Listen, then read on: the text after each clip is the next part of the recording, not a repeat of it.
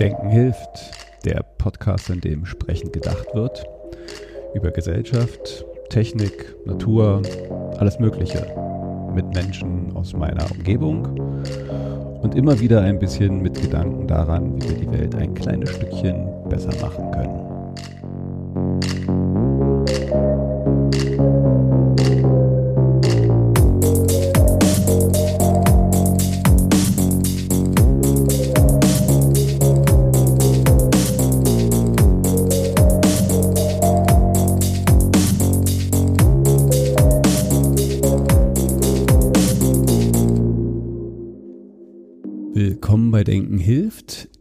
Ausgabe. Heute geht es um Medical Cannabis oder medizinisches äh, Cannabis. Dazu habe ich auch wieder einen Gast, der sich äh, gerne wie immer persönlich vorstellen mag. Hallo Mario, magst du ein bisschen was über dich erzählen? Ja, hallo Ingo. Ich freue mich, dass ich heute hier sein kann. Äh, ja, Medical Cannabis ist ja ein sehr aktuelles und vielschichtiges Thema und äh, ich habe vor drei Jahren zusammen mit zwei Partnern aus der Pharmabranche äh, ein Unternehmen gegründet, was sich speziell mit diesem Thema intensiv beschäftigt. Bin da selber dazu gekommen, weil ich einen sehr guten Freund von mir hatte, der äh, damals einen Bandscheibenvorfall hatte und äh, leider Gottes operiert wurde und das nicht gut gegangen ist und daraufhin Dauerschmerzpatient wurde. Und äh, es ist leider Gottes ist es ja so, dass äh, viele Menschen, wenn sie eine Schmerztherapie bekommen haben, in dem Fall mit Schmerzmitteln, dass äh, die über Jahre hinweg dann doch äh, grundsätzlich immer die Dosierung sehr stark steigern müssen und äh, daraufhin äh, die Fähigkeit in vielen Bereichen oder in anderen Bereichen etwas eingeschränkt werden. Ähm, bei ihm war es so, dass dann als 2017 das Cannabisgesetz in Deutschland novelliert wurde, dass äh, er in der Hinsicht aus seinem Arzt ihm vorgeschlagen hat, eine Cannabis-Therapie zu machen. Und äh, das hat bei ihm dann so gut eingeschlagen, ähm, dass er also kurze Zeit später die Schmerzmittel absetzen konnte und äh, seitdem eben mit äh, Cannabis therapiert wird. Und äh, das hat mich dazu gebracht, mich mit dem Thema mal etwas intensiver zu beschäftigen. Ähm, ich komme ursprünglich jetzt nicht aus der Pharmaziebranche, bin auch kein Mediziner, ähm, bin aber ein Entrepreneur, der also früher schon mal äh, andere, ein anderes Startup auch gemacht hat im Modebereich. Ähm, und äh, war ich damals der Erste, der äh, eigentlich ein Luxury Fashion E-Commerce Portal in Kontinentaleuropa aufgebaut hat. Äh, das Stylebop Piece, das habe ich vor fünf Jahren verkauft und ähm, mich dann nach äh, eben diesen Erfahrungen dieses Freundes anschließend eben mit Medizinalcannabis auseinandergesetzt und äh, ja, so hat sich so die letzten drei Jahre, dann habe ich mich in diesem Feld ähm, dann weiterentwickelt und ähm, so dass wir jetzt mittlerweile ein sehr weit und vielschichtig aufgestelltes äh, Pharmaunternehmen im Cannabis-Bereich sind. Das ist ja schon ein krasser Sprung so aus der Modebranche in die Pharmaziebranche. Also äh, ich bin jetzt kein Fachmann in beiden Branchen, aber kennen Sie beide so ein bisschen und äh, zumindest so wie ich auf diese Branchen blicke, sind sie dann doch sehr unterschiedlich. Also gerade die Pharmabranche mit all seinen Regularien ist ja schon sehr anders aufgestellt als eine Modebranche, die zwar auch reguliert ist, aber anders und noch, noch ganz andere Herausforderungen so bietet. Wie, wie war das so für ja, ja. dich? Das, das stimmt prinzipiell, wobei es ganz erstaunlich ist. Also grundsätzlich nochmal der, das, das, was mir eben äh, besonders liegt, sind eigentlich disruptive Systeme und äh, also im äh, Fashion-Bereich war damals Starbucks so disruptiv äh, wie Adrex Pharma jetzt für sagen wir mal, den äh, pharmazeutischen Bereich ist. Es geht eigentlich immer darum, etwas aus äh, das etwas Vorhandenes ähm, in gewisser Hinsicht äh, oder vorhandene Strukturen aufzubrechen und etwas Neues zu schaffen. Und ähm, als äh, ich damals 2004 äh, im E-Commerce-Bereich eben dieses Fashion-Portal gegründet habe, ähm, das war eigentlich auch eine Zeit so nach der äh, ja, also nach dem Platzen eigentlich der Internetblase, ähm, dass man eigentlich nicht mehr glaubte, dass in dem Bereich etwas Neues machbar sei. Ähm, inhaltlich ist es tatsächlich natürlich etwas völlig anderes, äh, da hast du völlig recht. Aber äh, strukturmäßig gibt es tatsächlich relativ viel verwandte Dinge in dem Bereich. Also auf der einen Seite ähm, ist die Modebranche, speziell das Luxussegment, äh, ist etwas, wo die Barriers of Entry sehr, sehr hoch sind. Ähm, und richtigerweise ähm, ist es auch, wie du eben schon sagtest, im Pharmabereich äh, allein auf der regulatorischen Seite natürlich so, dass auch da die Barriers of Entry sehr hoch sind. Und äh, erstaunlicherweise tatsächlich noch höher als in der Luxussegment, weil man natürlich hier eine zusätzliche Ebene noch mit den äh, gesetzlichen Vorgaben eben äh, vor sich hat, äh, die man dann natürlich auch nehmen muss. Und deshalb ist es inhaltlicher Art, ist es sicherlich äh, sehr anders, aber in formaler Natur ist es etwas, was äh, tatsächlich auch erstaunlicherweise auch für mich ähm, doch äh, erstaunlich viel Parallelen hatte. Vielleicht versuchen wir das mal so, so von, nein, vielleicht nicht von der Ursuppe, aber mal so ein bisschen zurückzugehen. Du bist ja vorhin schon mit dem ähm, Cannabis-Gesetz von 2017 eingestiegen, aber ähm, da brauchte es ja einen Weg hin und, und äh, Cannabis an sich hat ja eine, also wahrscheinlich, äh, keine Ahnung, mehrere tausend Jahre Geschichte äh, äh so als, mhm. als, als Naturprodukt. Äh, aber vielleicht jetzt nicht ganz so weit zurück zur Ursuppe des Menschen, aber äh, vielleicht so ein bisschen die Geschichte von Cannabis in Deutschland würde mich ja mal so interessieren. Wir, wir, wir, landläufig äh, ist es ja halt noch eine Droge, die illegal ist und äh, so wahrscheinlich den meisten Menschen im Kopf. Hast du vielleicht so einen kleinen Abriss mal so ein bisschen, wie, wie so die Geschichte von, von, von Cannabis in Deutschland ist? War schon immer eine illegale Droge oder gibt es da eigentlich auch andere ja, Phasen? Also ich glaube, ich glaube, man muss es so ein bisschen so in den, in den, in den, tatsächlich so wie du sagst, vielleicht nicht mit der Ursuppe, aber so ein bisschen in den, in den gesamtkontextualen Zusammenhang hineinsetzen halt. Also zum einen ist es äh, sicherlich so, dass das äh, Cannabis eine sehr, sagen wir mal, eine spannende und eine sehr bewegte Vergangenheit hinter sich hat. Ähm, auf der einen Seite ist es äh, eine der ältesten Kultur- und Nutzpflanzen, ähm, die wir auf der Welt haben. Ähm, es kommt also ursprünglich so aus äh, Zentralasien und wird da eigentlich äh, seit über 4000 Jahren geschätzt. Da werden auch ganz, es sind immer schon ganz unterschiedliche Bereiche eben oder Teilbereiche eben der Cannabispflanze benutzt worden. Zum einen äh, im, als Ernährung wurden zum Beispiel die Hanfsamen verwendet, äh, die also schon immer als sehr wertvolle Nahrung galten und äh, heute weiß man natürlich aufgrund äh, vieler Untersuchungen, dass beispielsweise da drin, äh, also in Hanfsamen sehr viel Omega-3, Omega-6 Fettsäuren enthalten sind, von denen man ja weiß, dass die also äh, gerade für den Körper äh, bei oxidativen Stress sehr viel helfen auch. Das wusste man vor 4000 Jahren nicht, aber trotzdem hat man irgendwie ein Gefühl gehabt, dass äh, sie doch äh, als Nahrungsmittel dem Bereich äh, den Menschen helfen. Ähm, man hat in vielen anderen Bereichen auch sich der Handpflanze bedient. Ähm, das begann, glaube ich, ungefähr so bei drei, vor 3000 Jahren, äh, dass man Kleidungsstücke aus Hanf gefertigt hat. Man hat auch vor ähm, 2000 Jahren äh, das erste Papier geschöpft aus Hanf. Ähm, das waren alles Sachen, die eigentlich eher so aus, im ostasiatischen Bereich gekommen sind. Äh, in Indien wurde es auch schon vor ein paar tausend Jahren verwendet, nach Europa.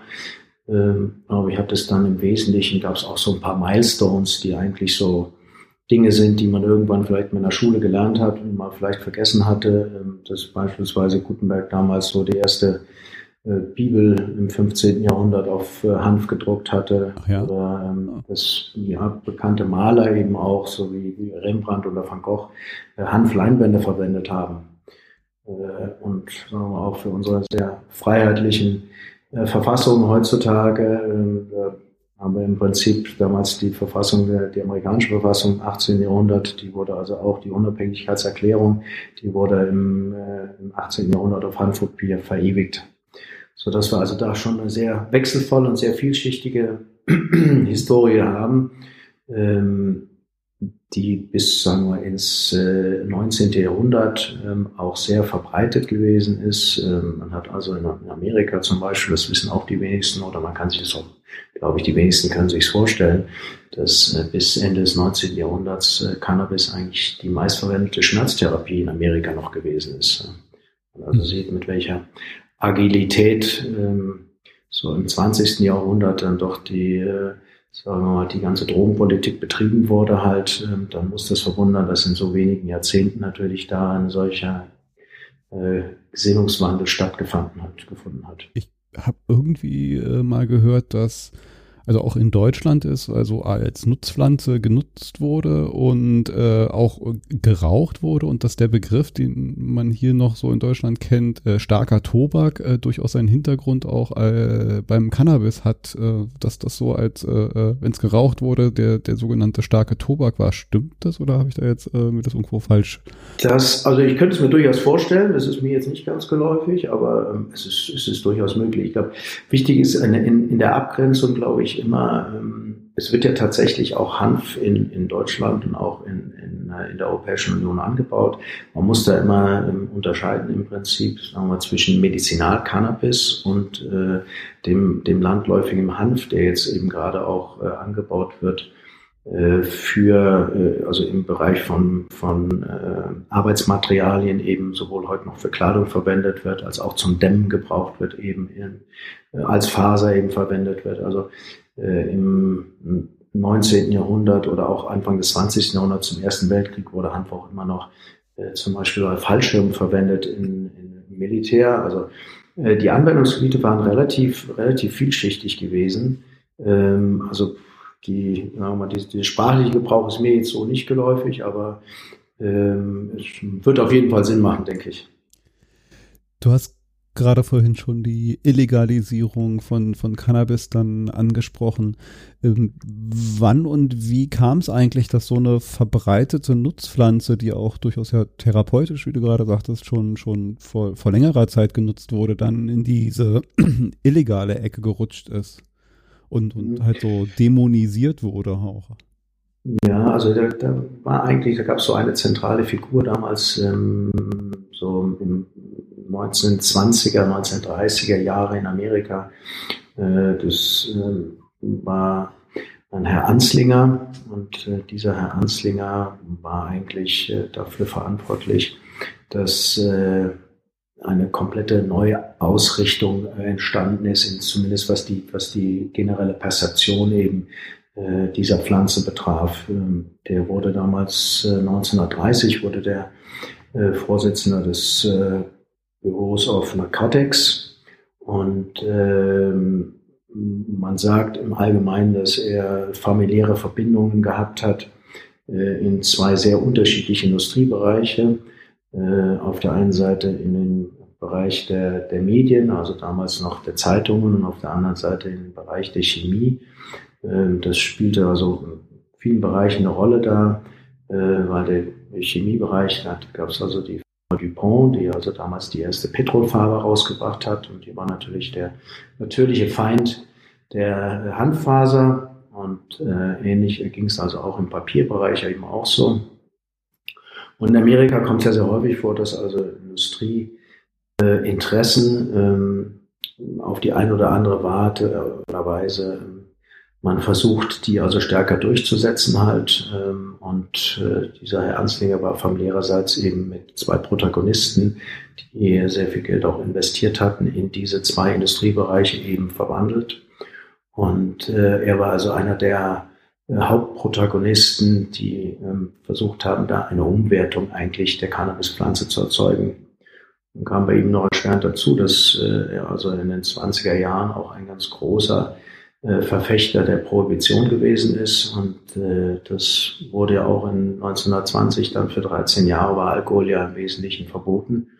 Ähm, und für ihn war das natürlich dann in dem Moment, als die Prohibition wieder aufgehoben werden, vielleicht auch so eine gewisse persönliche Niederlage und Demut, so dass er sich dann also mit viel Wurf ähm, eigentlich da hineingestürzt hat, so in das Thema Cannabis. Ähm, er selber auch im Fernsehen aufgetreten ist und äh, also in, sagen wir in eine, in eine recht äh, moderne, moderne äh, Debatte, die wir auch heutzutage führen. Er hat also einmal im Fernsehen gesagt, ähm, in Amerika gäbe es also 100.000 äh, Cannabis-Abhängige. Das seien alles Schwarze, also er sagte, also persönlich sagte Negroes, Mexican und Showmaster.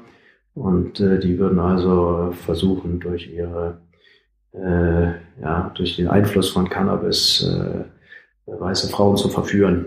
Also das sind, ähm, das sind so Diskussionen oder sagen wir mal äh, natürlich verbale Zitate, die einem in irgendeiner Weise auch im 21. Jahrhundert noch ganz vertraut erscheinen.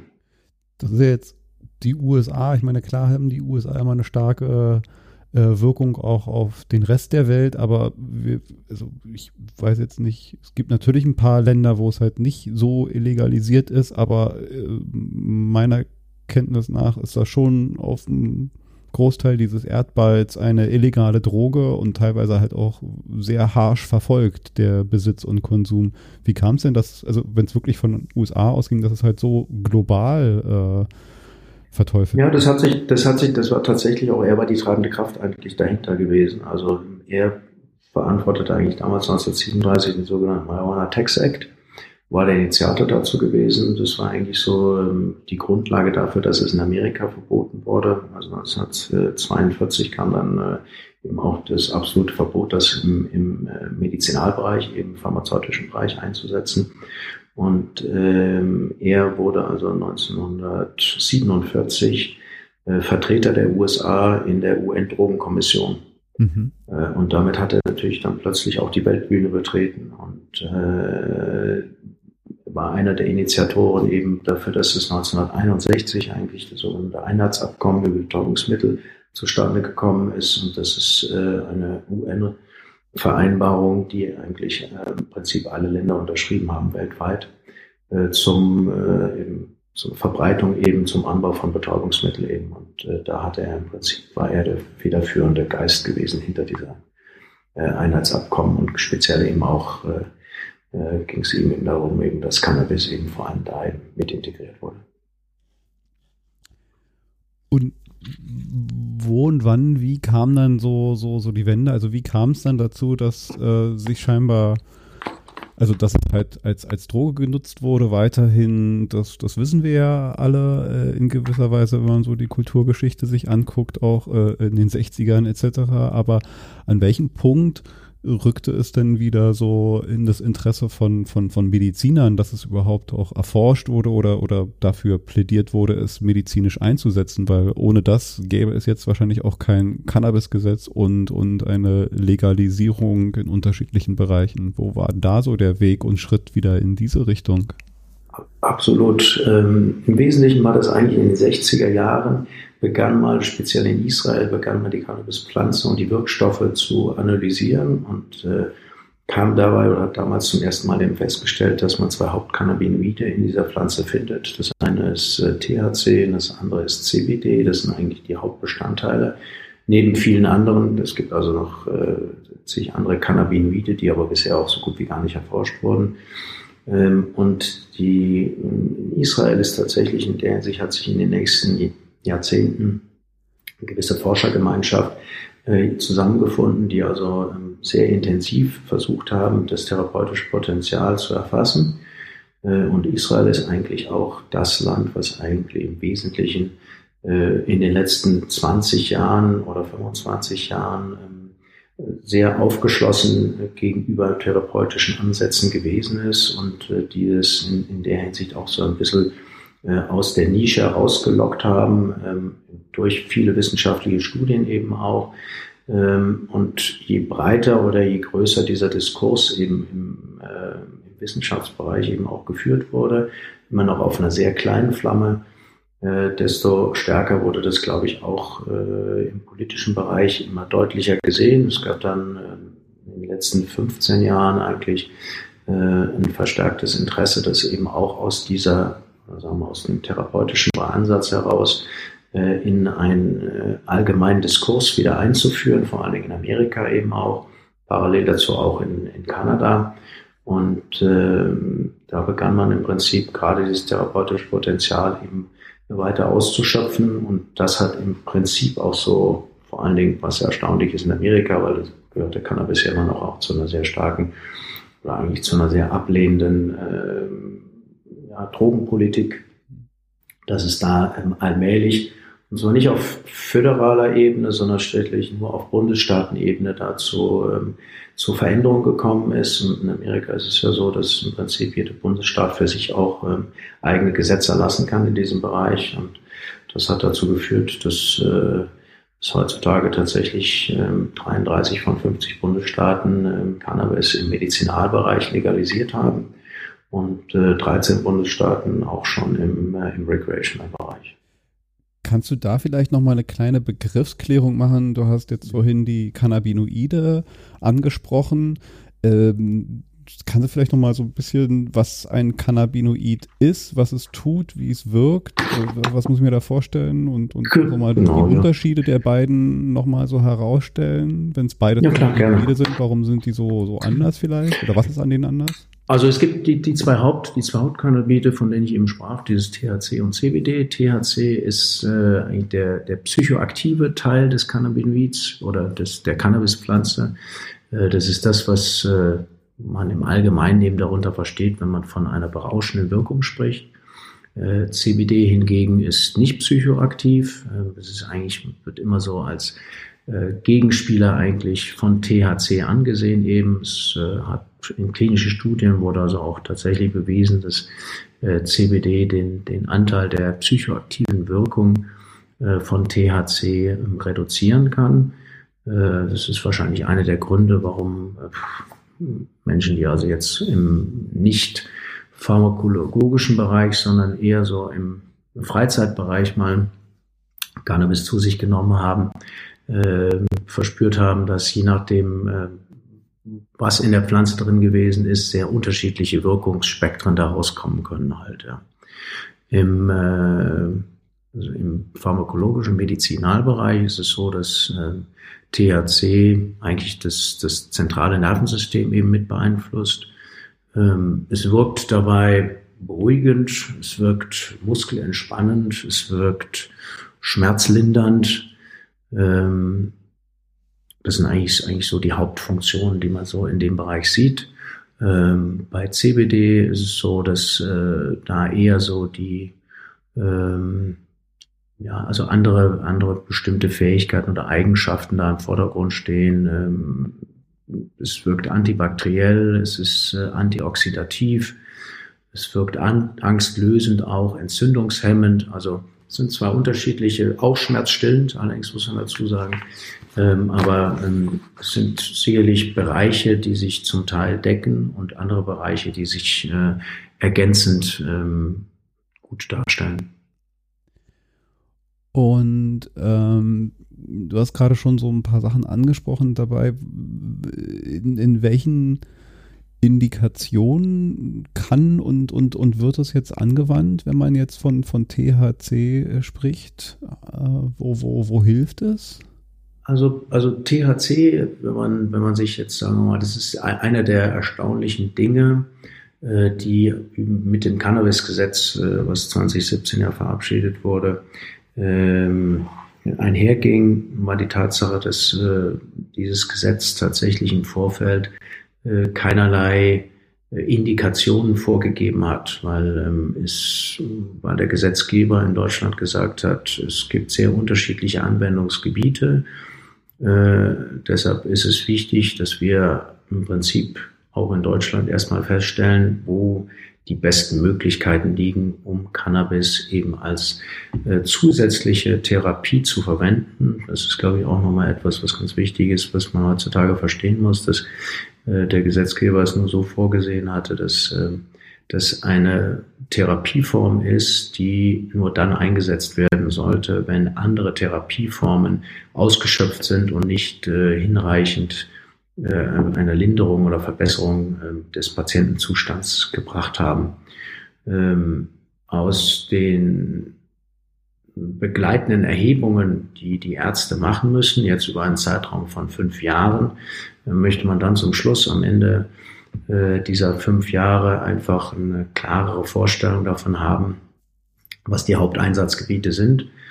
Ähm, es gibt äh, auch aus der Vergangenheit heraus, sowohl in der Patientenanwendung als auch aus dem Studienbereich, ähm, die also wissenschaftlich dann unterlegt wurden mit äh, unterschiedlichen Studien, Phase 1, Phase 2, auch Phase 3 Studien, ähm, ist es so, dass letzten Jahr, ich würde sagen, schätzungsweise etwa bei zwei Drittel der Patienten äh, Cannabis, also speziell THC, äh, zur, bei Schmerzindikationen verwendet wurde, ähm, aber eben auch äh, bei Epilepsie, auch bei MS-Patienten. Ähm, es wird auch angewendet bei Appetitlosigkeit in der Chemotherapie.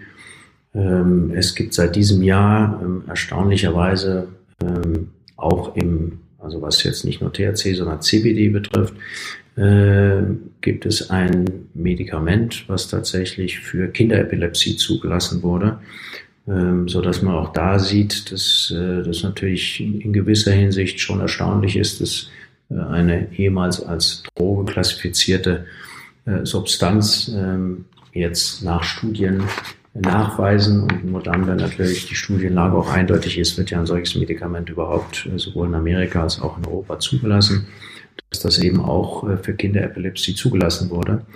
Ähm, so dass also ähm, aktuell äh, man sicherlich sagen kann, ähm, wir haben, ich glaube, mittlerweile über 650 laufende Studien, an denen weltweit eben sowohl bei THC und CBD geforscht wird.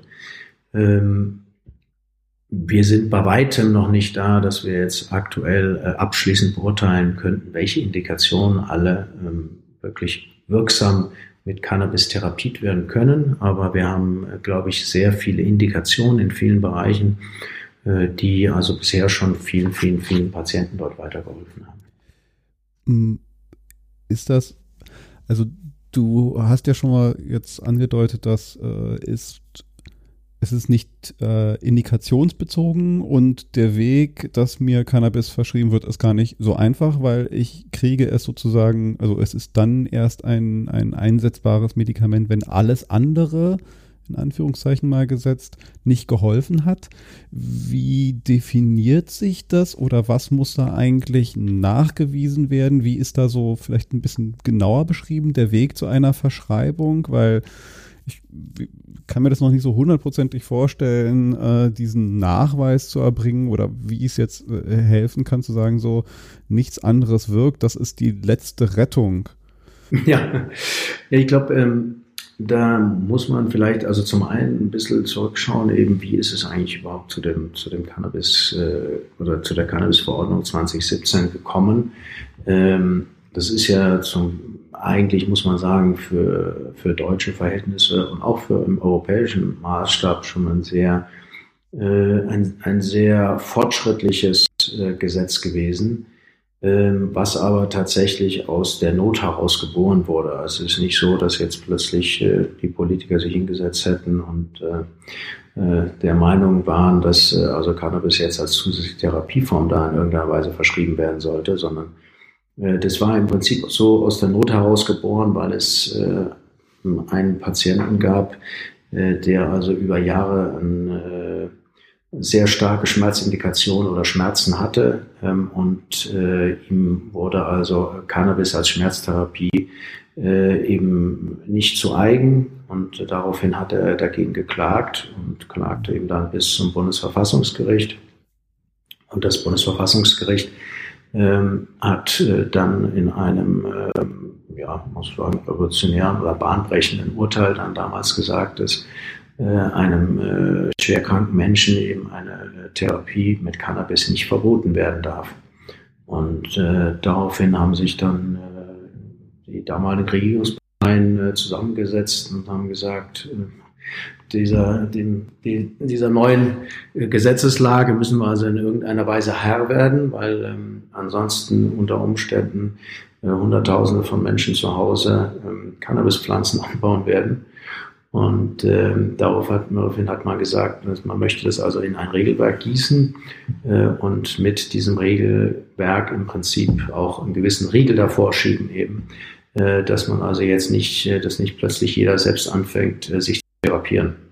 Und äh, so wurde also da ein relativ äh, stringentes, wie man das in Deutschland ja kennt, ähm, Gesetzesblatt entwickelt und äh, um das eben alles unter Kontrolle zu halten. Und man muss sagen, das ist, das ist also wirklich etwas, was äh, strukturell schon sehr gut aufgebaut ist. Jetzt ist ja der Weg zum, zur Verschreibung immer noch der Weg über den Arzt. Also ich brauche eine Verschreibung vom Arzt und entsprechend braucht es dann ja auch Ärzte, die ähm,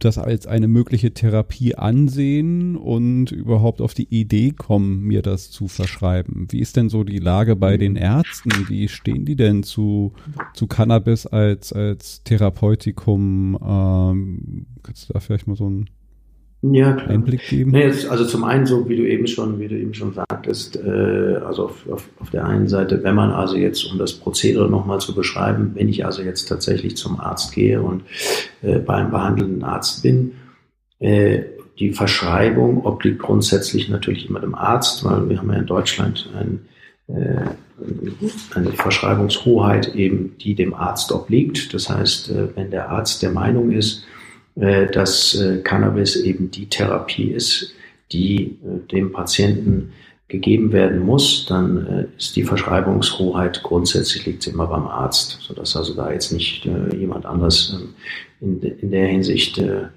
noch konsultiert werden müsste. Das heißt, es muss also im Gespräch mit dem Arzt geklärt werden dann. Ähm, davon unterscheiden ist natürlich nochmal ähm, da es eine, eine zugelassene Therapieform ist, ähm, muss sie auch von den Krankenkassen mitbezahlt werden. Ähm, es gibt allerdings in Deutschland den sogenannten Erstattungsvorbehalt der Krankenkasse. Das heißt, wenn ich jetzt zum Arzt gehe und ein äh, Cannabis-Rezept bekomme, ähm, heißt das noch nicht, dass automatisch auch dementsprechend ähm, das von der Krankenkasse bezahlt wird. Die Krankenkasse prüft das also erst und ähm, äh, zu Beginn des Cannabis-Gesetzes war es also so, dass äh, zwei Drittel der Anträge stattgegeben wurden.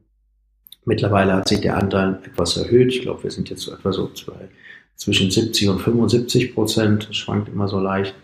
Ähm, muss allerdings dazu sagen, sollte man in der Hinsicht von der Krankenkasse, was das Rezept betrifft, abgelehnt werden, so äh, steht einem natürlich immer noch der Rechtsweg offen. Ähm, man muss jetzt also nicht zwangsläufig äh, die Ablehnung so hinnehmen. Und ähm, aus meiner Erfahrung heraus ist es dann meistens so, im Zweifelsfalle, wenn man also dagegen ähm, rechtlich vorgehen sollte, wird meistens dann zum Schluss doch äh, das konzidiert.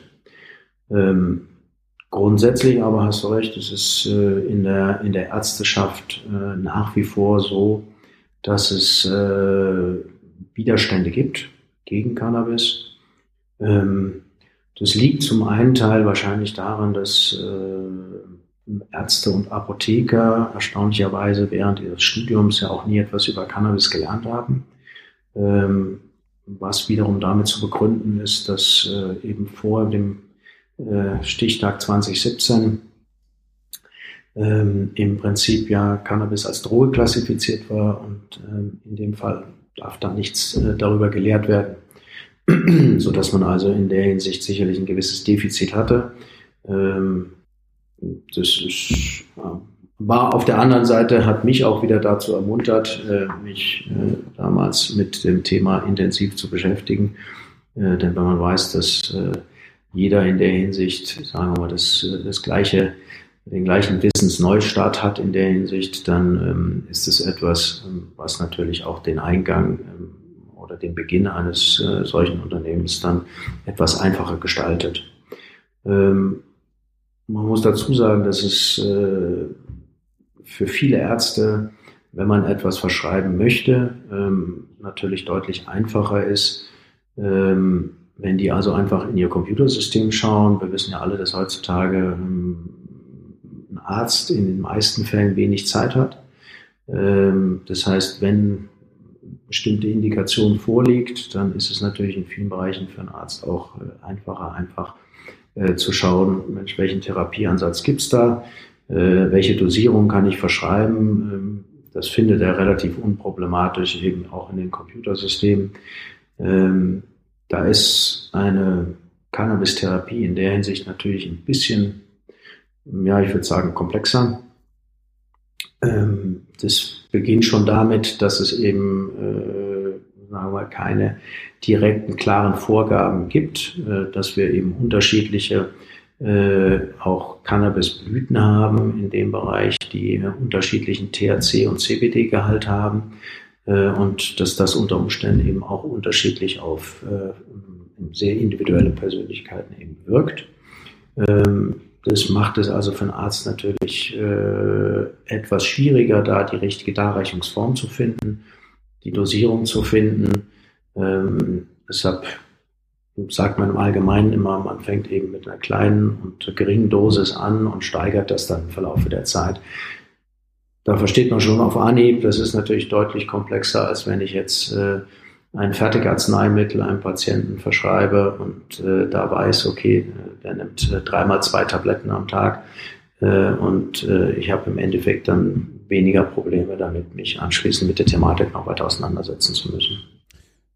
Da fällt mir gerade so, so ein Schlagwort, Stichwort ein, was es jetzt auch immer mehr äh, mit der weiterschreitenden Technologisierung und Forschung einhergeht, äh, das, der Personalized Medicine. Also es ist ja nicht, also ich glaube da ganz besonders, wie du es gerade beschrieben hast, aber auch bei anderen Medikamenten durchaus so ein Thema, dass äh, nicht unbedingt jedes Medikament bei jedem gleich wirkt. Äh, jeder Mensch ist unterschiedlich, äh, andere Gene, äh, viele andere individuelle Dinge, die nicht unbedingt bedeuten, dass äh, jede Tablette bei mir gleich wirkt.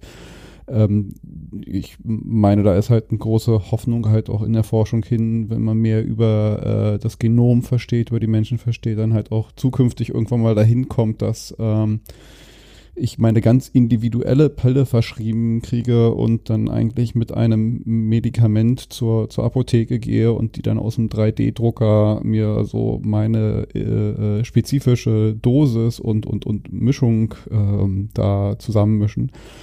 Gibt es da in der Richtung auch äh, Bestrebungen, Forschung äh, mit, mit, mit Cannabis zu gucken, äh, äh, was wirkt wie, äh, wie kann man halt vielleicht da auch die personalisierte ähm, ja, äh, Dosis für einen persönlich finden und dann nachher auch verschrieben kriegen? Das ist ja. Also ich, es gibt mit Sicherheit, also wie gesagt, es, es gibt aktuell weit über 650 Studien, die, die weltweit laufen. Ähm, es gibt mit Sicherheit in dem Bereich ganz klare Ansätze. Die liegen natürlich im weitesten Sinne immer noch in, in dem Bereich, dass man sagt, okay, man versucht jetzt sich erstmal so daran zu tasten, dass man die richtige Dosierungsart ähm, in der richtigen Dosierungskombination zwischen THC und CBD finden möchte. Ähm, du hast mal völlig recht, es ist äh, sicherlich weithin nicht so richtig im, im Bewusstsein der Menschen, dass äh, im Allgemeinen, äh, wie bei fast allen Medikamenten, im, im, Durchschnitt eigentlich nur einen Wirksamkeitsgrad von 70 Prozent erreichen. Äh, in ganz vielen, bei ganz vielen Krebsmedikamenten ist sogar so, dass äh, unter Umständen tatsächlich nur einen Wirkungsgrad von ein Drittel erreicht. Ähm, das ist, glaube ich, äh, meistens landläufig auch gar nicht so bekannt. Ähm, die meisten Menschen gehen immer noch davon aus, dass wenn sie in gewisser Weise ein Medikament einnehmen, äh, dass das dann eine hundertprozentige äh, Heilung oder ein Cure bringt halt, aber ähm, das ist ja tatsächlich nicht so. Ähm, personalisierte Medizin ist ein großes Thema und das wird äh, sicherlich auch in den nächsten Jahren, glaube ich, noch stärker in den Vordergrund rücken. Ich glaube, ähm, was wir da in der Hinsicht weiter brauchen, ist einfach, was man im Allgemeinen so unter dem Thema Big Data äh, versteht. Also wir brauchen ähm, eigentlich ähm, idealerweise natürlich äh, anonymisierte äh, Ergebnisse in dem Bereich, die äh, uns klare Vorstellungen geben halt. Ähm, das ist natürlich wieder ein Datenrechts, äh, also ein Datenschutzrechtsproblem halt. Ähm, aber ähm, definitiv, glaube ich, werden wir in der Hinsicht, sobald wir äh, in der Lage sind, einfach größere Datenmengen zu analysieren, äh, da auch zu besseren Therapieansätzen kommen. Jetzt ist ja ein Thema immer bei Medikamenten, ähm, Risiken und Nebenwirkungen. Jede äh, Pille hat einen riesen Beipackzettel und wenn ich den gelesen habe, will ich eigentlich die Tabletten wegschmeißen. äh, wie wie, wie sieht es denn äh, da bei, bei, bei Cannabis aus? Äh, Kriege ich da auch so einen langen Zettel und, und was steht da so eigentlich drauf? Ja, also es ist, das, es ist ja immer noch so, dass wir sprechen tatsächlich ja über ein, über ein Naturprodukt in dem Bereich. Ähm, klar, also aus sagen wir, meiner Empfehlung wäre grundsätzlich, ich würde ähm, Cannabis grundsätzlich jetzt als Medikation immer ähm, eigentlich erst äh, Patienten ab 18 geben. Man spricht im Allgemeinen davon, dass äh, in jüngeren Jahren sich in der Hinsicht das nochmal in der einen oder anderen Weise so auf gewisse somatische Funktionen eben auswirken könnte. Ähm, das ist jetzt auch, es gibt sicherlich die eine oder andere Studie, die man vielleicht als wahrheitsgetreu oder nicht wahrheitsgetreu ansehen kann.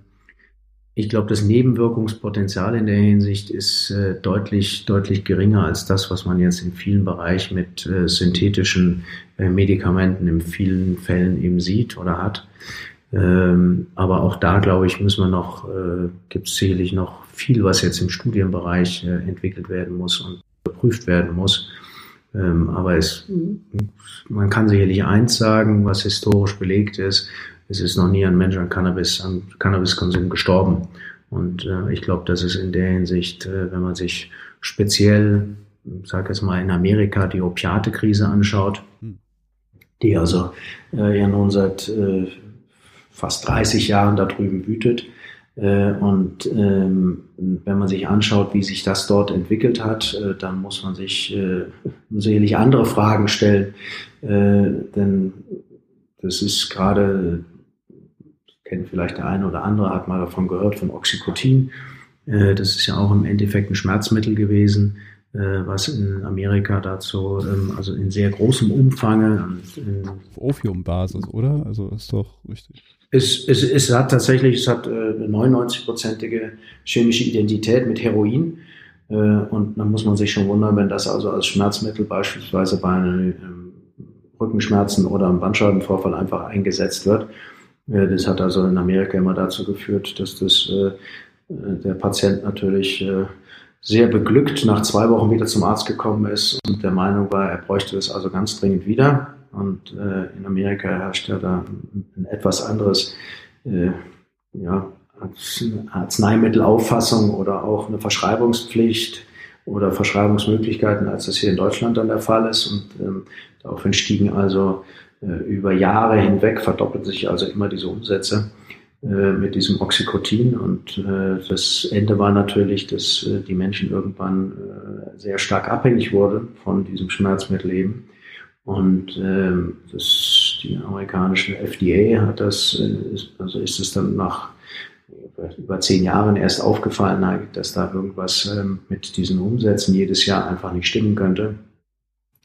Und man hat das dann ähm, erstmal deutlich eingeschränkt, äh, woraufhin dann also viele Menschen ähm, sich Ersatzstoffe suchten, im Zweifel oder im Idealfall dann für diesen Patienten. Dann war das Heroin, so dass es äh, ja in äh, ja, vor allen Dingen im mittleren Westen ganze Stadtgebiete gibt, ähm, in denen also Menschen, äh, so 60 oder 70 Prozent der Bevölkerung von äh, kleinen und mittelgroßen Städten, zum Teil von bis zu 120.000 äh, Einwohnern, äh, sind also 60 bis 70 Prozent der Bevölkerung heroinabhängig halt. Hm. Jetzt würde ich das mal nutzen, so die, die Brücke mal so zur Herstellerseite zu gehen. Du bist ja äh, mit äh, deiner Firma auch auf dieser Seite der Hersteller. Wie muss ich mir jetzt äh, ein, ein Unternehmen, ein Pharmaunternehmen, wie ihr es seid, äh, vorstellen, im Gegensatz zu einem Pharmaunternehmen der ja, klassischen Art, in Anführungszeichen, äh, so wie welche die Oxytocin in, in Umlauf mhm. bringen. Ähm, da gibt's ja so meine Vorstellung der klassischen Pharmaunternehmen, was ich so weiß. Also zum einen wird halt viel geforscht nach Wirkstoffen, äh, die dann bestenfalls äh, patentiert werden können, äh, die viel Forschung, viel Geld fressen, viel äh, auch, auch, auch Fehlschläge. Da, da muss halt irgendwie dann ein Treffer her, der dann halt alles das, was vorher versenkt wurde, rausholen und dann werden halt äh, ja chemische Wirkstoffe zusammengemischt in Pillenform oder ähnliches äh, äh, gebracht und dann halt äh, in diesen weißen Päckchen verkauft. So, mal so ganz grob genau. mal so gesagt. ja. so, wie, wie, wie, ist das jetzt? Also, ich kenne Cannabis jetzt so, dass, ja, das sind halt Pflanzen, die werden dann halt irgendwo angebaut, äh, von, von dem geneigten Menschen zu Hause irgendwo oder vielleicht von anderen mhm. Plantagen und Feldern in anderer Art und mhm. Weise, aber das ist halt irgendwo so eine Pflanze. Wie, wie, wie stelle ich mir jetzt ein, ein, ein, ein Pharmaunternehmen, äh, wie ihr seid vor? Oder ist das überhaupt noch ein Pharmaunternehmen in dem Sinne? Wir sind, genau, wir sind, wir sind ein Pharmaunternehmen. Ich glaube, da gibt es äh, also zwei, zwei Aspekte. Ähm, zum einen, ich glaube, was ganz wichtig ist, da nochmal die Begrifflichkeit zwischen einem Fertigarzneimittel und Cannabis als sogenannten Rezepturarzneimittel zu unterscheiden. Äh, ein Fertigarzneimittel muss im Endeffekt, wenn es in den Markt reingebracht wird, ähm, da muss ähm, für eine bestimmte Indikation, muss über Studien, muss belegt werden, dass es äh, eine Wirkung hat für den Patienten. Äh, das ist dann das, was du genau beschreibst. Wenn ein Wirkstoff gefunden worden ist und der mit Studien belegt wurde, äh, dann wird ein Dossier erstellt und das reicht man ein und dann wird es äh, dementsprechend von den Zulassungsbehörden positiv oder negativ beschieden. Wenn es positiv beschieden wird, äh, kann ich anschließend mit der Produktion beginnen. Ähm, dann wird das in welcher Form auch immer, Kapselform, Tropfenform, der Wirkstoff eingebracht dann, je nach Löslichkeit des, des jeweiligen Wirkstoffes ähm, und unter Umständen dann eben auch Kapsel im Sinne von Blistern. Ähm, das ist ja das, was äh, Deutschland ist, so ein Kapselmarkt. Da wollen die Leute wollen am liebsten immer irgendwas schlucken.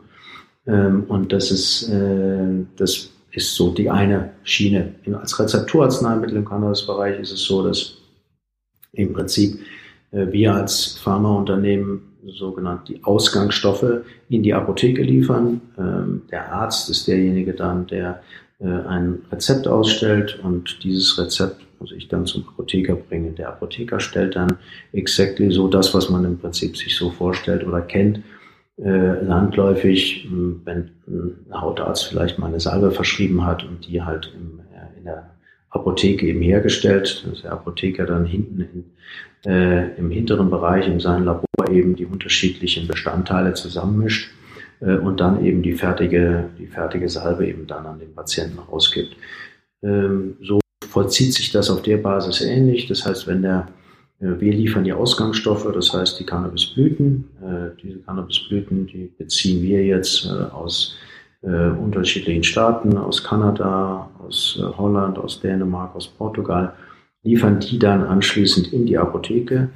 Der Apotheker muss dann dort nochmal eine sogenannte Identitätsprüfung vornehmen. Er muss also überprüfen, ob tatsächlich, ob er auf uns Cannabisblüten erhalten hat und nicht Kamillenblüten und äh, macht darauf anschließend dann, äh, füllt er das in die vorgegebenen äh, Behälter ab und äh, gibt dann entsprechende Indikationen, die eben auch auf dem, äh, auf dem Rezept draufstehen, dann die Anweisung, wie der Patient das eben einnehmen muss. Ähm, das ist also mehr so der zweite Bereich, der also jetzt von, sagen wir mal, von in dem Moment, wo wir das Produkt als Ausgangsstoff in die Apotheke liefern, äh, diesen Bereich abdeckt. In der Herstellung ist es so, ähm, dass natürlich das jetzt nicht vergleichbar ist, wenn man jetzt äh, ein pharmazeutisches Produkt äh, in den Markt reinbringen will, ähm, dass man das also jetzt nicht in irgendeiner Weise also zu Hause anbauen kann und äh, wir das dann dementsprechend kaufen würden, mal abgesehen davon, dass natürlich äh, der Anbau nach wie vor in Deutschland ja auch äh, staatlich reglementiert ist äh, und ansonsten jetzt Privatpersonen auch äh, nicht erlaubt ist. Ähm, da ist es so, dass also im Prinzip das unter, äh, ja, unter, unter pharmazeutische Bedingungen angebaut werden muss. Es gibt da ähm, eine sogenannte Guideline, die nennt sich GMP, das heißt der Good Manufacturing Practice. Ähm, das ist so der höchste pharmazeutische äh, Standard, der also weltweit eingehalten werden kann. Ähm, das heißt, es müssen ganz viele Vorgaben, sowohl was den Anbau betrifft, halt, was die Produktion betrifft, was das spätere äh, ähm, Verpacken betrifft. Da müssen also auch Einräume müssen da vorgewiesen werden halt, da müssen Sicherungsbeschränkungen da sein und das gilt halt überall, äh, ob das jetzt mal, in Holland gemacht wird oder ob das in Kanada angebaut wird. Prozesse sind immer alle gleich. Ähm, wenn das dementsprechend, nur wenn das eine ein Zertifikat eben als GMP-Ware erhält, ist es überhaupt zugelassen als ein pharmazeutischer Ausgangsstoff. Wer, wer zertifiziert das? Also wer, wer gibt diese GMP-Zertifizierung aus? Das die tatsächlich die deutsche Behörde. Also wenn wir, wenn wir tatsächlich mit einem Lieferanten zusammenarbeiten wollen, dann äh, müssen wir nach Kanada fliegen, äh, beispielsweise mit der deutschen Behörde und die deutsche Behörde äh, schaut sich dann zwei Tage die Prozesse ab in diesem Unternehmen und äh, schaut, ob die eben regelkonform mit dem äh, GMP-Prozess eben äh, übereinstimmen und äh, dann wird dementsprechend anschließend ein Bericht geschrieben eben und wenn dieser Bericht eben positiv ausfällt, dann wird von der deutschen Behörde ein solches Zertifikat ausgestellt. Es kann auf der anderen Seite auch jede andere europäische Behörde sein, weil es ist alles harmonisiert natürlich. Das könnte jetzt auch äh, beispielsweise ein Behördenleiter sein aus, aus Paris äh, oder auch aus Spanien natürlich. Ähm, aber in dem Fall jetzt mal, gehe ich mal aus, was uns jetzt betrifft, wäre das in dem Fall immer Behördenleiter aus Deutschland und aus dem jeweiligen Bundesland. Wie, wie, äh, wie sieht denn so der Markt aus an, an Anbietern und von der Marktgröße in, in Europa, aber speziell in Deutschland, so von, von was für einem Volumen oder wie auch immer man das jetzt äh, äh, klassifizieren will, reden wir denn hier eigentlich gerade? Na, wir sind sicherlich jetzt nach äh, etwas mehr, etwas mehr als drei Jahren jetzt immer noch äh, ähm, sehr am Anfang einer der, der Marktentwicklung. Also es gibt natürlich, wie das immer ist, wenn ein plötzlich ein neuer Markt entsteht, äh, gibt es ja schnell auch äh, Forschungsinstitute, die sich also dann ähm, mit äh, Prognos, also mit Prognosen beschäftigen halt. Und äh, wenn man jetzt mal davon ausgeht, ich weiß nur noch eine, ich glaube, ich kenne jetzt aus dem Jahr 2019, glaube ich, kenne ich keine, ich kenne, aber Beginn des 2019, glaube ich, ist die letzte, die ich gesehen hatte.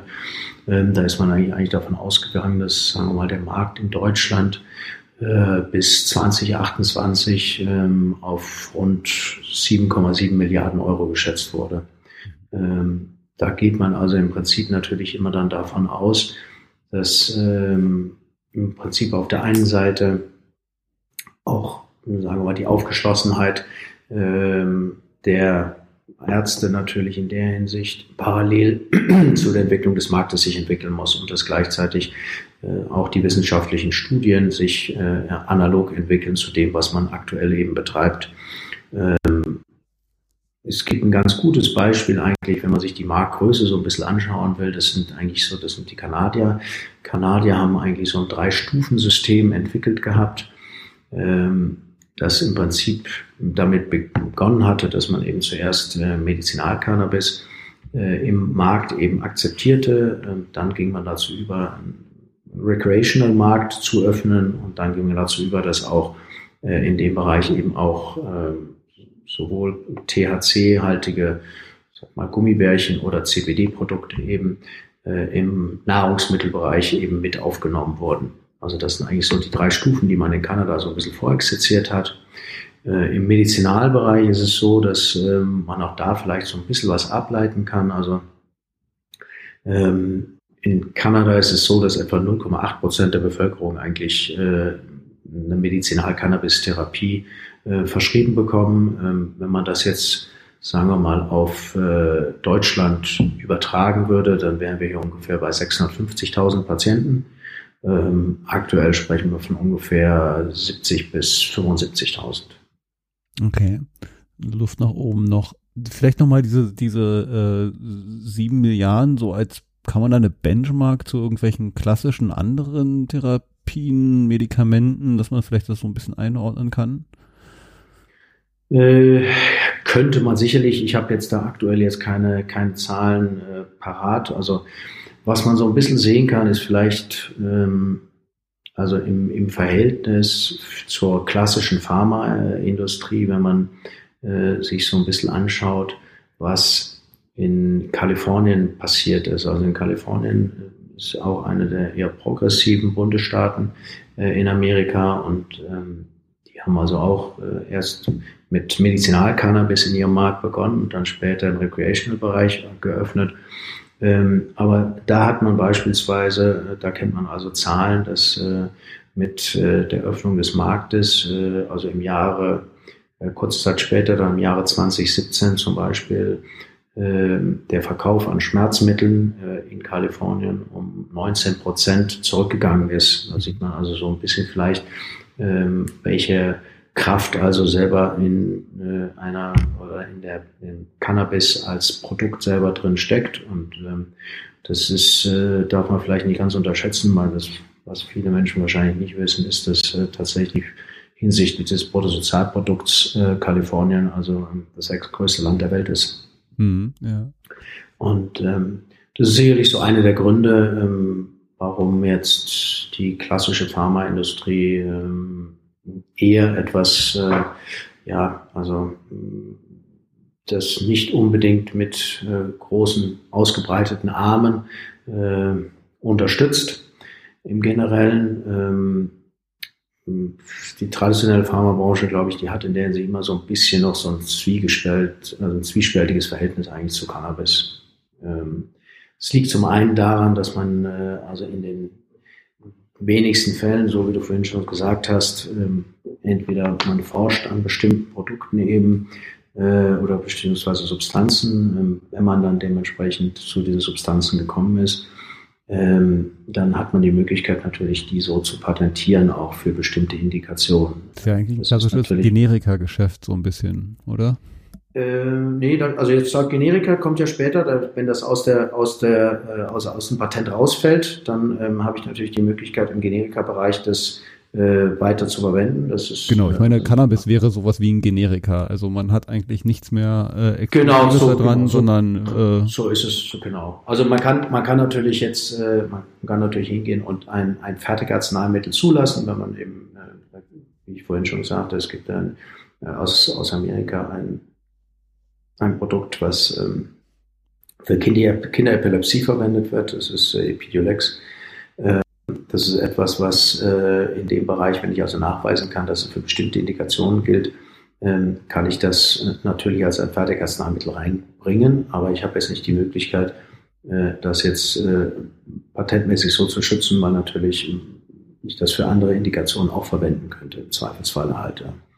Ähm, es ist auf der anderen Seite, das ist also eine, sagen wir mal, der etwas komplizierteren oder sagen wir mal der nicht vorteilhaften Dinge jetzt für ein Unternehmen. Ähm, der zweite ist äh, sicherlich der, dass äh, im Allgemeinen ähm, die Kraft, die ein Pharmaunternehmen hat heute, weil das sind ja alles mittlerweile doch äh, sehr, sehr große Konzerne, die auch durch Fusionen ähm, eigentlich den Weltmarkt immer stärker unter sich selber aufteilen eben. Dass einer der Hauptvorteile eines solchen Unternehmens natürlich immer die, die, die Vertriebsstärke ist für eine Vertriebsstärke brauche ich dann immer ähm, doch eigentlich relativ zusammenhängende Distributionsnetze. Ähm, und das ist natürlich im aktuellen mal, rechtlichen Flickenteppich, äh, der jetzt noch äh, sowohl in Europa als auch in Amerika herrscht, ähm, natürlich nicht sehr vorteilhaft, in dem Bereich jetzt ein Produkt in den Markt reinzubringen, weil wenn ich nicht genau weiß, in welchem Bundesstaat äh, das gerade zugelassen ist oder nicht zugelassen ist. Und ähnlich verhält sich natürlich in Europa. Hm. Einige Länder sind da weiter als andere. Äh, und dann habe ich da wenig Möglichkeit, wirklich die, die Kraft des Vertriebsnetzes halt, die die großen klassischen Pharmaunternehmen ausmacht, eben wirklich äh, äh potent einzusetzen.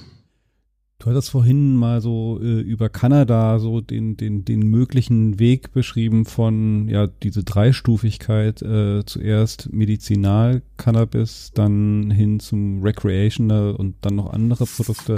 Wie siehst du denn den, den Weg für Deutschland? Also haben wir da auch äh, die Möglichkeit des Sprungs in den Recreational-Bereich? Es gibt ja durchaus immer wieder Stimmen und die Debatte, äh, glaube ich, also ich würde jetzt nicht sagen, sie kippt, aber sie wird zumindest immer mal wieder angestoßen, halt auch eine Legalisierung von Cannabis im, im, im ja, Recreational-Bereich. Mhm, äh, ja, absolut. Also ich muss gleich dazu sagen, was für uns ist das so als, als, als Pharmaunternehmen natürlich jetzt äh, nicht das, unser Ziel ist immer, einen therapeutischen Mehrwert äh, zu schaffen für den Patienten. Ähm, da ist äh, Cannabis in der Hinsicht als Therapieform ähm, geht es uns immer darum, dass erstmal die Patienten halt, äh, dass die Sicherheit gewährleistet ist. Es ist aber, ähm, was übrigens auch in der Hinsicht vielleicht nochmal, ja, um das nebenher zu sagen, äh, ganz wichtig ist, was viele Menschen jetzt nicht wissen, ähm, ist, dass äh, die Cannabispflanze zum Beispiel per se aus dem Boden Schwermetalle zieht. Ähm, deshalb ähm, sollte man gerade jetzt, wenn man äh, sich Cannabis jetzt sich nicht in der Apotheke äh, besorgt, äh, sondern auf anderem Wege ähm, extrem äh, vorsichtig sein, weil ähm, die Schwermetalle natürlich, ob das jetzt Blei oder Cadmium ist, ähm, natürlich nicht gesundheitsförderlich sind. Hm. Das ist, glaube ich, so nebenher gesagt nochmal sehr, sehr wichtig. Auch der Anbau von Pestiziden oder der Gebrauch von Pestiziden in dem Falle eben auch etwas ist, was natürlich auch im Bereich jetzt von pharmazeutischen Bereich natürlich sehr stark äh, beschränkt ist, ähm, weil natürlich da auch absolute Maximalwerte äh, eingehalten werden müssen, ähm, was man in der Hinsicht natürlich auch heutzutage, ähm, da gibt es ja einen Bereich von CBD-Öl zum Beispiel, einen Markt, der sich so im Internet aufgetan hat. Und das ist etwas, was man grundsätzlich äh, beim Kauf im Internet bei CBD-Öl zum Beispiel beachten sollte. Das also, wenn man das dort macht oder wenn man es dort kauft, dass man versucht, äh, sich von dem Hersteller eben auch in der Hinsicht äh, zum Beispiel sogenannte COAs, also Certificates of Analysis, geben zu lassen, um zu überprüfen, ob äh, die Charge, die man jetzt zugeschickt bekommt, auch tatsächlich eben keine Schwermetalle und auch keine Pestizide enthält halt. Ähm, das nur als kleinen Exkurs. Ähm, was die Legalisierung im Allgemeinen betrifft, ich glaube, das ist äh, eine ganz klare Entscheidung, die jetzt ähm, eben auf politischer oder auf, auf äh, gesellschaftspolitischer Ebene passieren muss. Ähm, wenn dem so ist, und ich glaube, das ist, da verlaufen die Grenzlinien, verlaufen einfach zwischen den unterschiedlichen Parteien. Ähm, das wissen, glaube ich, die meisten von uns, dass jetzt eher die SPD, die FDP äh, und die Grünen eher für eine Legalisierung stehen, während äh, CDU, CSU und die AfD äh, dem gegenüber eher ablehnend gegenüberstehen. Ähm, ist es etwas, wenn es kommen sollte, dann äh, glaube ich, kommt es sehr stark eben auch auf die Ausgestaltung an. Ähm, dann müssen äh, die entsprechenden Gesetze auch, äh, sagen wir mal so, wie das auch in Kanada gemacht wird äh, oder gemacht wurde oder wie man das in Deutschland ja auch mit ähm, Alkohol gemacht hat, da muss es eine ganz klare ähm, Steuerpolitik dazu geben, und äh, es sollte parallel dazu auch ganz klare Aufklärungskampagnen geben. Und ich würde persönlich grundsätzlich immer sagen, dass äh, Abgabe unter 18 Jahren halt äh, in dem Bereich unterbunden werden sollte. Noch eine Frage, ähm, mal so ein bisschen zur, zur, zur Branche an sich, beziehungsweise zu Businessmodellen. Ich weiß, dass äh, das Thema, also das Thema Digitalisierung ist ja etwas, was jetzt äh, auch gerade mit gesetzlichen Veränderungen in Deutschland äh, einen großen Schub kriegt, äh, aber auch schon vorher äh, wahr ist für viele Pharmaunternehmen so ein bisschen ein Weg äh, unter dem Motto Business Beyond the Pill. Also äh, äh, können wir nicht auch Therapien über ein, ein, ein reines Medikament hinaus in den Markt bringen mit unterschiedlichen Services. Gibt es da ähnliche Bestrebungen, Bewegungen auch im Bereich von Medizinal-Cannabis, dass es halt neben dem reinen Wirkstoff auch äh, äh vielleicht kombinatorische Services, äh, äh, äh, Businessmodelle gibt, die vielleicht auch äh, mit Digitalisierung zu tun haben? Ähm, es ist mir jetzt so jetzt auf Anhieb nicht so bekannt. Also das, was sicherlich, was ich interessant finde, da gibt es diverse Ansätze, ähm, die ich, äh, also die mir vor zwei Jahren schon mal vorgestellt wurden. Es gibt immer eine sehr große, eigentlich die größte Cannabis-Messe in, in Las Vegas. Ähm, da gibt es also zum Beispiel im Bereich von Blockchain gibt es, äh, gibt es Bestrebungen der Hinsicht, die sicherlich sehr viel Sinn machen, weil äh, wenn man also lückenlos beispielsweise äh, den Herstellungsprozess, also sowohl den Anbau eben dann bis, bis zur Herstellung äh, nachverfolgen kann, bis zum Vertrieb halt und weiß genau, äh, von wem etwas gekommen ist, dann ähm, glaube ich, äh, dass man in dem Bereich sicherlich äh, für mehr Transparenz und für mehr Patientensicherheit sorgen könnte. Ähm, das ist äh, meiner Meinung nach so in diesem Digitalbereich etwas, was ähm, da sehr viel weiterhelfen würde, eben gerade auch, wenn der Recreational-Bereich sich erweitern sollte. Ähm, in mehreren Staaten eben auch, weil das immer noch ein etwas, nochmal ein, ein in, in allen Staaten, wo er ist, immer noch ein etwas unregulierterer und schwieriger zu durchdringendere Dschungel ist. Mhm. Und wir sehen halt auch, dass, sagen wir mal, der grundsätzlich es immer so ist, dass der dass die Qualität im Recreational-Bereich natürlich deutlich niedriger ist als die jetzt im, im pharmazeutischen Bereich. Das liegt natürlich wieder an den Vorgaben. Natürlich, wenn ich heute ein pharmazeutisches Produkt äh, äh, verabreicht bekomme, dann muss das natürlich auch 100% helfen und darf in der Hinsicht jetzt äh, eben wie beschrieben jetzt äh, keine äh, Nebenstoffe, Pestizide und Schwermetalle enthalten. Aber im Recreational-Bereich, glaube ich, würde das in, in den USA vor allem und in Kanada würde das sicherlich helfen in der Hinsicht, ähm, wenn man da tatsächlich vielleicht Blockchain verpflichtend eben einführen würde, um dem Konsumenten tatsächlich auch die Sicherheit zu geben, dass das, was er bekommt, auch tatsächlich das ist, was er, ähm, was er gekauft hat. Ich könnte mir da durchaus eine ganze Menge vorstellen, gerade wenn man mal so bedenkt, dass äh, wir bei, bei äh, Cannabis in der jetzigen Situation ja davon reden, dass äh, es gar nicht eine ganz spezifische Indikation ist, sondern und auch noch viel, viel äh, äh noch Wissen gesammelt werden muss. Also einige dieser Business Beyond the Pill Modelle, äh, da gehen Generika-Hersteller ja auch so ein bisschen den Weg, sagen, naja, äh, ich, ich äh, äh, befinde mich hier in Wettbewerb mit, mit anderen Herstellern, die von der Sache her genau das gleiche herstellen. Äh, ich bin vielleicht noch ein bisschen teurer, aber wenn ich dann halt vielleicht noch einen äh, Begleitservice, einen digitalen Service, der hilft, die Adherenz zu erhöhen, das ist ja auch oft so ein Thema, dass Medikament ist die eine Sache, aber mit einem Medikament oder einer Therapie gehen ja mehr als nur die Pille schlucken einher, äh, wo man halt äh, von Ernährung bis sonst was umstellen muss, äh, äh, sich konform mit seiner Therapie verhalten muss und wenn man da vielleicht noch Begleitservices ähm, dazu anbieten kann, die, die, die zeigen und, und helfen halt den, die Wirkung der Therapie zu erhöhen, könnte ich mir gerade halt für einen Bereich wie, wie, wie Cannabis, die sich noch in so einem Feld von äh, nicht so akzeptiert wie andere äh, Therapieformen und, und, und vielleicht vorstellen, dass da durchaus noch ja, Möglichkeiten wären, die vielleicht mit einer Digitalisierung oder einem digitalen Begleitservice noch also ich kann, bin grundsätzlich bin ich ganz äh, stimme ich dir völlig zu. Also ich glaube, es gibt tatsächlich viele Möglichkeiten. Ähm,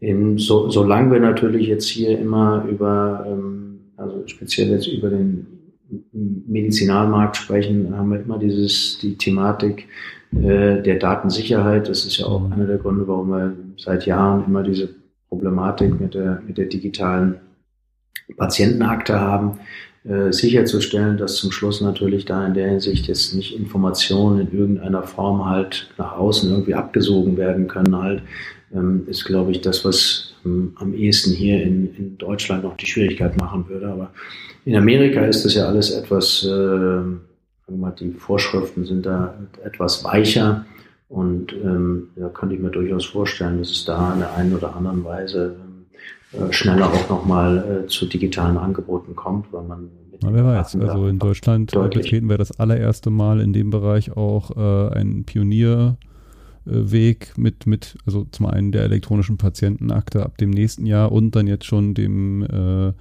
den Liga-Markt, der, der ja jetzt ab diesem Jahr eröffnet ist und, und die Möglichkeit gibt, auch Apps auf Rezept, was es doch so in keinem anderen Markt äh, mhm. der Welt gibt, glaube ich. Vielleicht, vielleicht machen wir dann doch mal was äh, äh, vor anderen hier in Deutschland. Ja, ja, ja, ja, ja, ja. Ist auf jeden Fall ein, ein spannendes Feld, das beides miteinander zu kombinieren, ist sicherlich etwas, was in der Hinsicht auch gerade für den Patienten oder in den Indikationen, glaube ich, äh, deutlich noch helfen könnte. Halt. Es wäre natürlich auch möglich, gerade da einen, einen, einen digitalen Exkurs oder Diskurs eben auch zwischen dem Patienten und dem Arzt natürlich herzustellen, der natürlich dann beim nächsten Mal wieder äh, auch für den nächsten Patienten in irgendeiner Weise nochmal äh, stärker und besser dann halt äh, auf die jeweiligen Indikationen zugeschnitten sein könnte. Hm. Jetzt finde ich, haben wir einen ganz guten Ritt schon mal so durch, durch wichtige Fragen, die, die ich mir notiert habe, gemacht. Äh, jetzt interessiert mich in, in meinem Podcast, stelle ich meinen Gästen immer ganz gerne äh, so eine äh, Frage zu einer Utopie. Also die, die, die Themen, die mich interessieren, sind auch immer so ein bisschen gelagert, dass es für mich Dinge sind, die die Gesellschaft interessanter, besser in der einen oder anderen Art und Weise machen und mich interessiert da von meinen Gästen auch so ein bisschen die persönliche Utopie. Ich finde, Utopien haben so eine starke Wirkung, weil sie so ein, so ein Bild zeichnen von einer Welt, wie wir sie uns äh, wünschen würden. Und so, so eine gewisse Zielvision. Gibt es so eine Utopie für dich auch? Hast du eine äh, Utopie, die du dir wünscht, vorstellst? Hm, naja, also ich glaube, eine Utopie ist ja immer was, was im Endeffekt was hm, perspektivisch gesehen, was einem vor einem liegt. Ähm, einer der Gründe, warum, warum wir äh, damals Adrex Pharma gegründet haben, war eigentlich der, dass man möglichst schnell versucht, eine alternative oder alternative Therapieformen für Menschen äh, gangbar zu machen halt und äh, die, die an die Hand zu geben und äh, Leiden zu mindern. Und ähm, äh, das ist also jetzt in, in dem Fall, wenn man das kann und wenn man sieht, ähm, wir haben also auch ähm, sehr viel Feedback auf viele Dinge bekommen, also viele Produkte, die wir eben in den Markt reingebracht haben. Und wenn man sieht, äh, dass man Menschen helfen kann in der Hinsicht, dann ähm, ist es etwas, was äh, ein in vielerlei Hinsicht, wenn man also sich die Kommentare ansieht oder auch die äh, E-Mails oder auch mal Anrufe und dergleichen halt, äh, das einem das Herz wärmt, äh, wenn man weiß, dass man anderen Menschen helfen kann. Wenn ich das ähm, als reine Utopie würde ich das bei mir nicht sehen, weil dann wäre das zu weit weg für mich, weil es interessiert mich eigentlich noch stärker in der Hinsicht eigentlich äh, unmittelbar äh, diesen Hilfsansatz so schnell wie möglich ins Leben einzubringen und den Menschen unmittelbar zu helfen. Ähm, das ist also eher, mhm. zwar grundsätzlich, sagen wir mal, ein, ein, eine utopische Idee gewesen in dem Moment, als wir die äh, Firma damals gegründet haben. Ähm, in der jetzigen Zeit, glaube ich, ähm, ähm, wäre im Zweifelsfalle meine Utopie, dass ich sage, ich würde mir wünschen, aber das steht sicherlich nicht in meinem, äh, in meinem Sachgebiet, äh, dass es natürlich in vielen anderen Bereichen durch wissenschaftliche Evidenzien Möglichkeiten gibt, den Menschen mit Cannabis eben zu helfen bei vielen Indikationen, die sich aktuell oder in dem Verlauf der letzten Jahre als mögliche äh, Anwendungsformen ergeben haben. Gibt es da eine besondere? Ich habe da mir vorhin nämlich was notiert, da hatte ich gar nicht nachgefragt. Ich habe äh, irgendwo in, äh, in der Vorbereitung bei Unterlagen gesehen, dass äh, Alzheimer und Demenz jetzt schon vielversprechend äh, vielleicht auch mit ja, äh, Cannabis therapiert werden können oder begleitet werden können. Ich weiß nicht, äh, kannst du da vielleicht mhm. was sagen aus dem persönlichen Grund mit einer ja. Alzheimer-kranken Mutter? Ich, ja, das, das ist, nee, ich habe da keinen persönlichen Grund nicht, aber es ist, also es, es gibt sicherlich, ich glaube, das ist, ähm, wenn, wenn wir uns die Gesellschaft angucken heutzutage, dann ähm, ähm ist es mit, mit, sagen wir mit dem zunehmenden Fortschreiten auch äh, des, des Alterungsprozesses und der Tatsache, dass äh, wir alle heutzutage ja deutlich länger leben als noch vor äh, 30, 50 oder 100 Jahren, äh, wir natürlich immer mehr sehen, dass, äh, sagen wir mal, Alzheimer oder Demenz in der Hinsicht äh, doch eine größere Thematik einfach wird.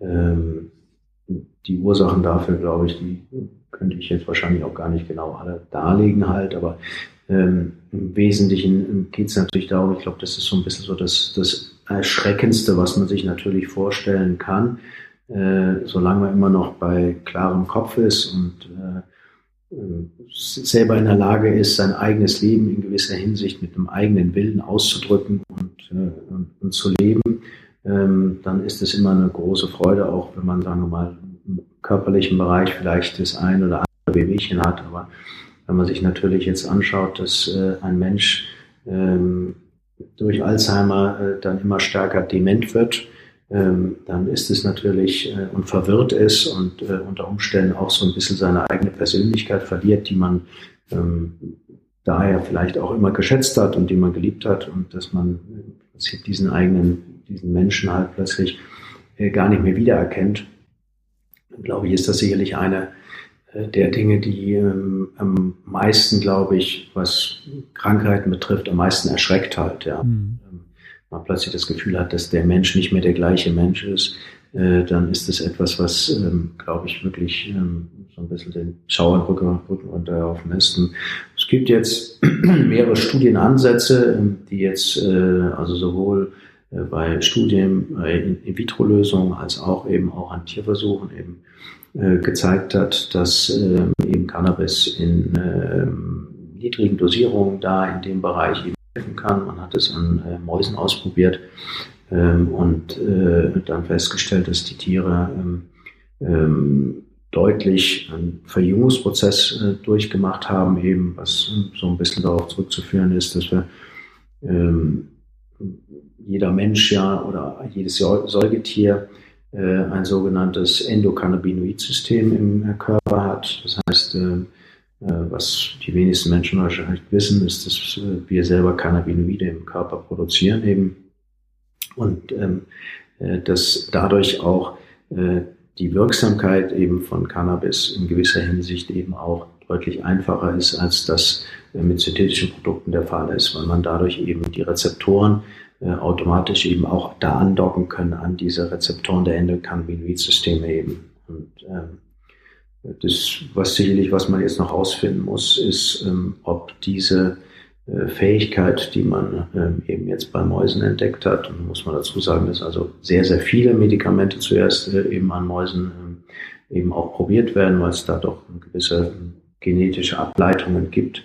Äh, deshalb macht man das ähm, ob dieser Prozess eben tatsächlich äh, eben auch äh, bei Menschen eben dann zu gewisser Hinsicht zur, zur Umkehrung von äh, Alterungsprozessen im Gehirn führen kann ähm, und dann äh, äh, kognitive ähm, Fähigkeiten da äh, in der Hinsicht wieder gesteigert werden können. Okay. Ja, wie gesagt, ich bin so meine Liste an Fragen und Punkten so, so ziemlich durch und finde, wir haben einen ganz guten Ritt da mal durchgemacht? Oder gibt es irgendwas, wo du sagst so, hey, das, das haben wir gar nicht gestriffen, das ist aber eigentlich noch total relevant und wichtig und sollte man mal drüber gesprochen ich glaub, haben? Ich glaube, ich glaube, wir haben, äh, wir haben relativ, äh, also einen wide Approach gehabt jetzt. Ja. Von der Historie, so über die Wirksamkeiten, über die unterschiedlichen äh, äh, ja, Hauptbestandteile in der Hinsicht. Also ich glaube, was, was äh, generell, glaube ich, wichtig ist, dass äh, das, was ich vorhin schon mal angesprochen hatte, eben, ähm, man sollte sich intensiv mit diesem Thema eben auch mit dem Arzt auseinandersetzen und äh, ähm, es gibt äh, viele Indikationen, die in der Hinsicht, äh, wo Cannabis auch helfen kann. Ich denke jetzt auch beispielsweise äh, im Bereich von CBD als Rezepturarzneimittel. Ähm, äh, also wirklich so, dass man äh, da in dem Bereich, also das ist, CBD ist ja von Grund auf ein Stoff, der jetzt im Verhältnis zu THC ja nicht psychoaktiv ist, der also sehr beruhigend sowohl auf äh, körperliche Funktionen als auch eben auf äh, mentale Funktionen reagieren kann und äh, da zum Beispiel ähm, sehr stark eben auch äh, bei zum Einschlafen helfen kann. Und das ist ähm, etwas, was man also jetzt, ohne dass man jetzt vielleicht äh, Schlaftabletten sehen muss, wenn man weiß, dass man da in der Hinsicht einfach sehr ähm, das Gefühl hat, dass man äh, in, in, gewisser Hinsicht ähm, da etwas hat, was einen so ein bisschen beruhigt, äh, dann ist es etwas, was man vielleicht mit dem Arzt mal besprechen kann und unter Umständen vielleicht auch äh, eine Alternative darstellen kann. Mhm. Ähm, dann habe ich eigentlich noch eine allerletzte Frage, die ich allen meinen Gästen stelle. Und zwar, die ist jetzt ein bisschen außerhalb des Themas. Ich finde es immer ganz spannend, ähm, so den, den All-Time-Favorite-Songs meiner Gäste herauszufinden, weil es halt, A, finde ich nochmal so, äh, so einen kleinen Einblick irgendwie, was ist das für ein Mensch? Ich finde so ein so, ein- so ein All-Time-Favorite-Song sagt eine ganze Menge aus über Menschen und äh, es kommt auch eine Playlist. ähm, ich Das kommt auf die Play genau, ich habe eine kleine Playlist äh, mit den Lieblingssongs meiner Gäste und da würde auch dieser Song rauskommen. Also insofern an dich die Frage, was ist denn dein All-Time-Favorite-Song? Puh, da müsste ich jetzt tatsächlich nachdenken. Ja, ja, immer kalt erwischt dich. Also sagt das auch niemanden vor. Ja, ja, ja. Nee, nee, das Das ist ja auch das ist ja völlig, das ist ja völlig in Ordnung. Aber ich habe ich hab halt so einen sehr diversen Musikgeschmack, ähm, der sowohl von Klassik über Jazz bis hin äh, zu ja, elektronischer Musik geht. Ähm, Ja, aus dem Bauch. Impulsiv. Ja, ganz, also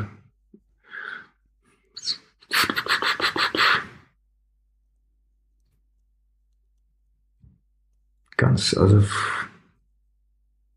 ganz, also gerade Alltime, weil ich glaube, also fällt mir jetzt schwer, weil mein Musikgeschmack sich auch ständig verändert halt. Also von der Warte ist, da gibt es wenig Sachen, wo ich jetzt sagen würde, das wäre jetzt so ein Alltime-Favorite-Song halt.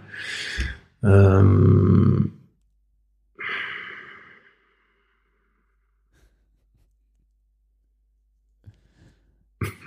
Ja, ich hab gar nicht gedacht, dass es so schwer ist. Manchmal ist es so, fällt den äh, Leuten so, so spontan gerade einer, schießt ihnen in den Kopf und das ist es dann. äh, hm. Nee, muss ich. Vielleicht reichst du ihn nochmal nach. Äh, dann Ich reiche ihn noch mal kommt er nach, auf gerne. jeden Ich Fall reiche ihn noch noch nach. die Liste. Ansonsten Gerne, gerne, gerne. vielen lieben Dank. Äh, es war auch für mich nochmal so ein schöner äh, Ritt dadurch und so das eine oder andere gelernt, was ich auf jeden Fall noch nicht wusste. Wie gesagt, danke dafür. Und Ja, ich danke Ja. dir ganz herzlich. Hat sehr viel Spaß gemacht und Freude gemacht. Und ähm, ja, vielleicht, vielleicht äh, auf einer hören wir uns in ein oder zwei, ein oder zwei Jahren wieder mal zur ähm, weiteren Entwicklung. Wie gesagt, das bleibt ja in dem Bereich sehr, sehr spannend und äh, das ist das, was mich immer wieder fasziniert, immer wieder zu sehen, wie sich halt Dinge da doch in, in diesem Markt jetzt halt wahnsinnig schnell verändern. Und ich glaube, da gibt es vielleicht so in ein, anderthalb Jahren gibt es schon wieder spannende neue äh, Veränderungen halt, über die wir gerne dann nochmal wieder sprechen können. Sehr gerne. In dem Sinne dann vielleicht bis zu Teil 2 und euch allen einen schönen Abend, Tag oder wann auch immer ihr das hören mögt. Bis dann. Tschüss. Bis dann. Ciao, ciao.